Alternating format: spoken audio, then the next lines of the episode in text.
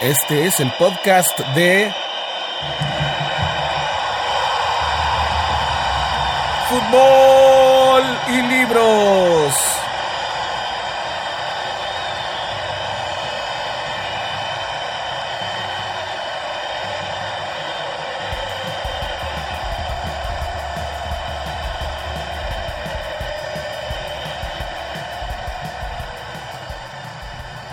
Queridos amigos de Fútbol y Libros, los saludo en esta ocasión muy contento.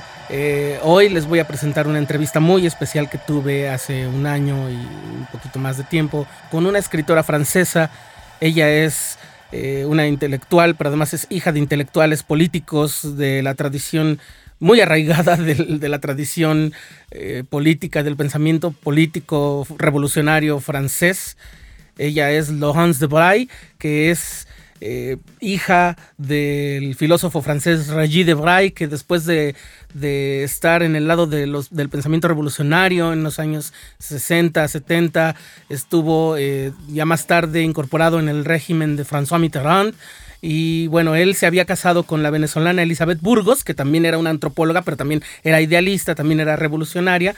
Y pues bueno, e, esta vida de, los revolucionarios, de estar apoyando las causas de los cambios políticos en Latinoamérica y en otros lugares también, eh, pues le causó, eh, pasó, digamos que pasó factura en la vida de una pequeñita Laurence que pues básicamente, por decirlo así, no se hallaba. Y esto es el tema de su libro, bueno, una autobiografía novelada, o más básicamente un libro autobiográfico eh, con, un estilo literario muy bien logrado que se llama Hija de Revolucionarios y que está publicado por Anagrama.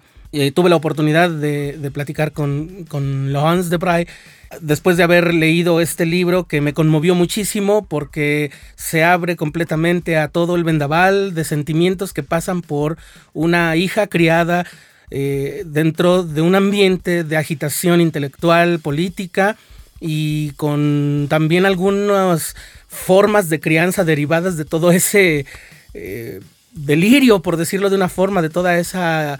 Ah, no quisiera decir inestabilidad, pero es que ese, es justamente el sentimiento que surge cuando estás leyendo cómo Lohans está eh, reflejando sus sentimientos de niña y después de jovencita, de adolescente, y ya después cómo todo eso va eh, llegando a dar el resultado de quién es la persona, quién es la, periodista y la escritora moderna, la actual, Laurence ya independiente, ya triunfadora, ya con su propia eh, agenda personal en lo ideológico, en lo político, en lo literario, en lo periodístico.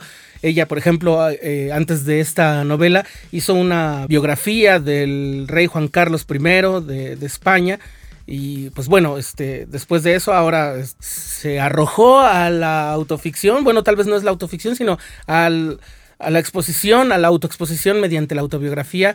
Es un texto muy íntimo y además sí me sorprendió mucho, me dejó muy marcado la lectura de este texto, de este libro de, de Lohans. Creo que es una biografía que todo el mundo debería leer. Eh, y, y, pues bueno, sin más, los voy a dejar con esta plática que pude tener afortunadamente y espero que la disfruten.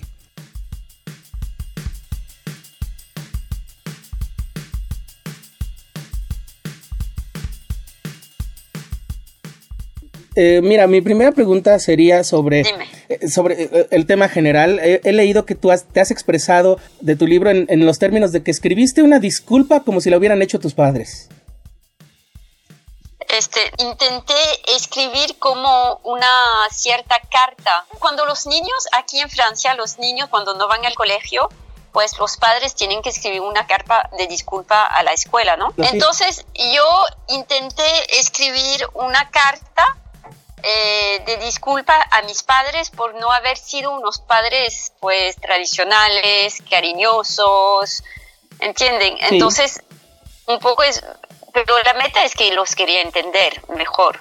Pero es como, yo, a mí me hubiera gustado que ellos me escribieran esa carta, pero como nunca lo hicieron, nunca me transmitieron su, su, experiencia política, nunca me hablaron de su vida y tampoco se disculparon de ser unos padres así, ¿no? Entonces yo tengo la impresión de haberlo hecho eh, en vez de ellos hacerlo, ¿entiendes? Sí, sí. Lo he eh, hecho por ellos. es algo muy íntimo y muy profundo, entonces, y debe, debe haber sido, pues, en cierta forma un poquito duro, difícil. Este, no sé si quieras platicar algo sobre eso, sobre el proceso de ya la confección, cuando ya decidiste que esto iba a ser un libro, ¿qué, qué tanto se llevó con el alma esto? Bueno, yo lo escribí casi en vez de ir a ver un psicanalista, ¿no? Era como un poco...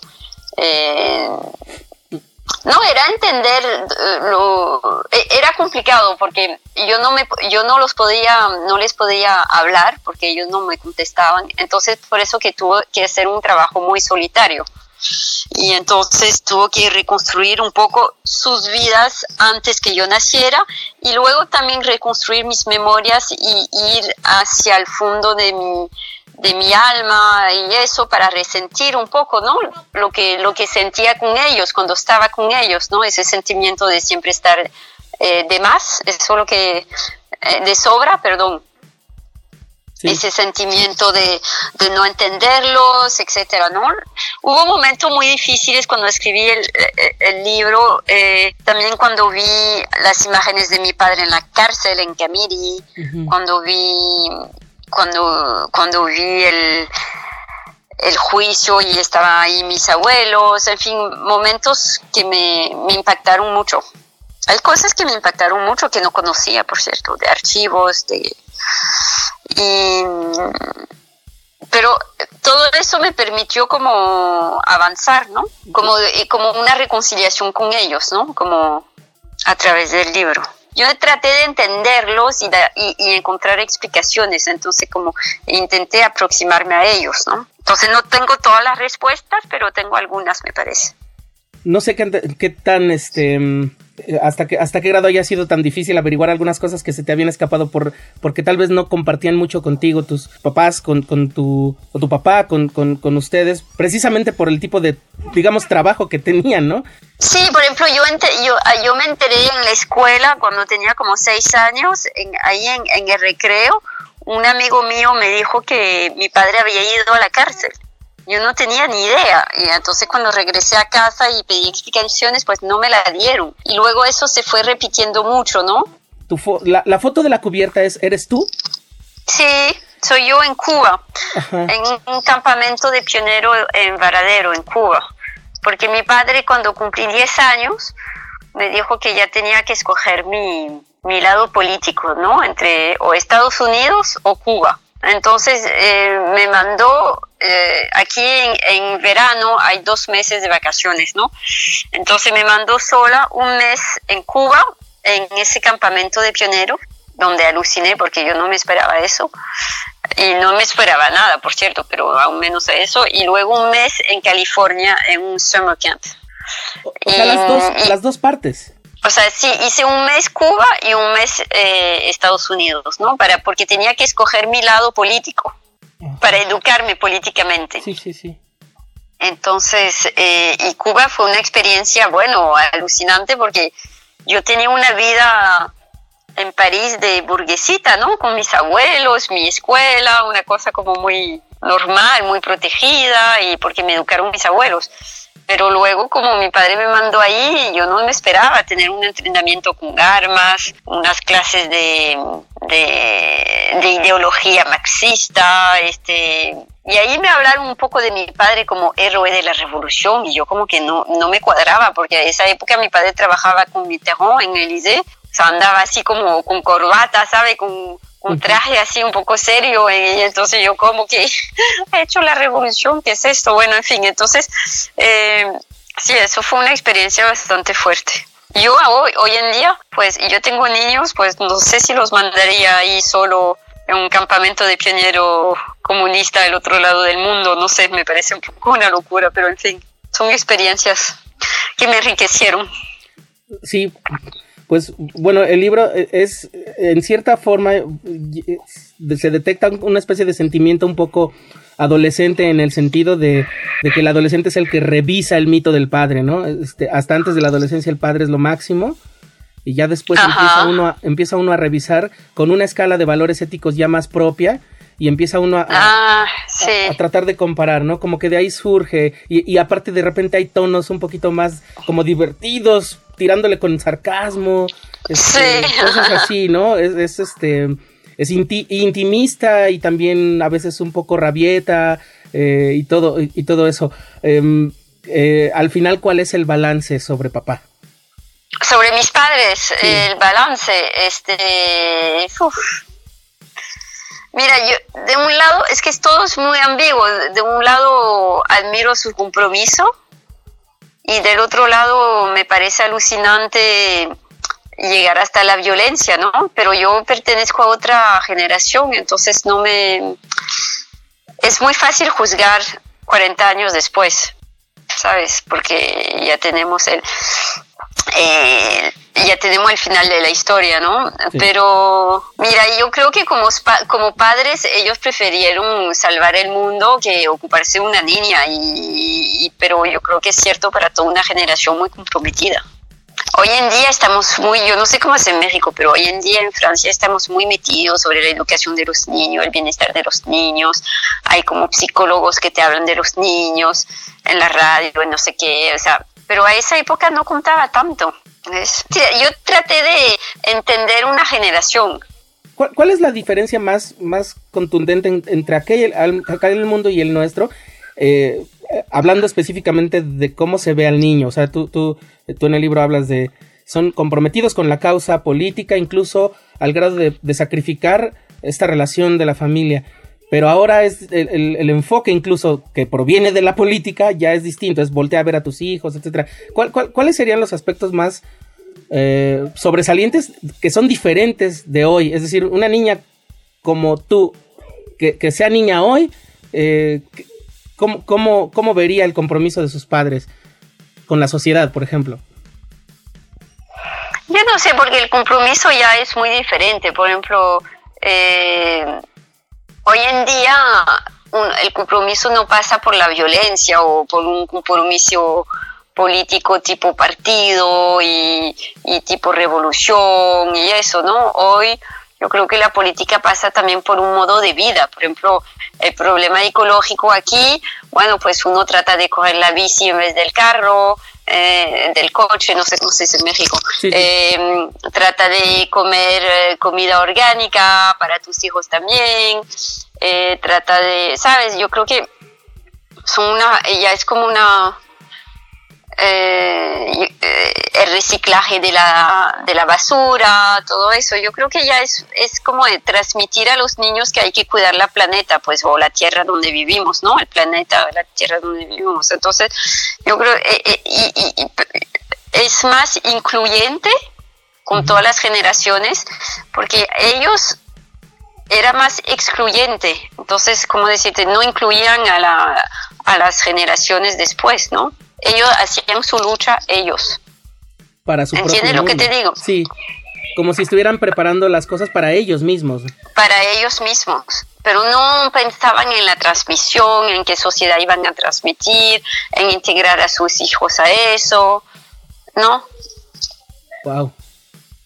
Creo, me parece, ¿no? Sí, sí, sí, yo, yo sé todo, yo, yo sé que hablas desde tu, desde tu experiencia y tu, tu forma de verlo, pero es algo nuevo también porque generalmente toda, toda lucha social es, eh, es incluyente y, e, es y, tiene tiende a bueno yo aquí por lo menos existía la idea de que de que proyectaba una visión este aspiraba a cosas futuras y todo eso y, sí. yo creo que aspiraban a un eh, eh, creo que no, yo creo que lo hacían por el, a través del mundo, ¿no? Que hacía, tenía una visión como muy general y no local y que y de verdad eh, intentaban cambiar las cosas de verdad para, para las poblaciones, ¿no? Pero pero en esa época los niños no, no eran no eran seres que contaban, ¿qué quieres que te diga? No eran, ¿sabes? Era eh, era como algo yo creo que ahora el compromiso es como más familiar, más local, más entre vecinos, más entre... ¿Ves? Ahí era como más, algo como más... Eh, más eh, vamos a cambiar el mundo, etcétera y tal, ¿no? Pero también lo también no había redes sociales, también habían, ¿sabes? Son, son otros Y, había, y es verdad que había mucha violencia, había golpes de estados, había militares, había todo eso, ¿no?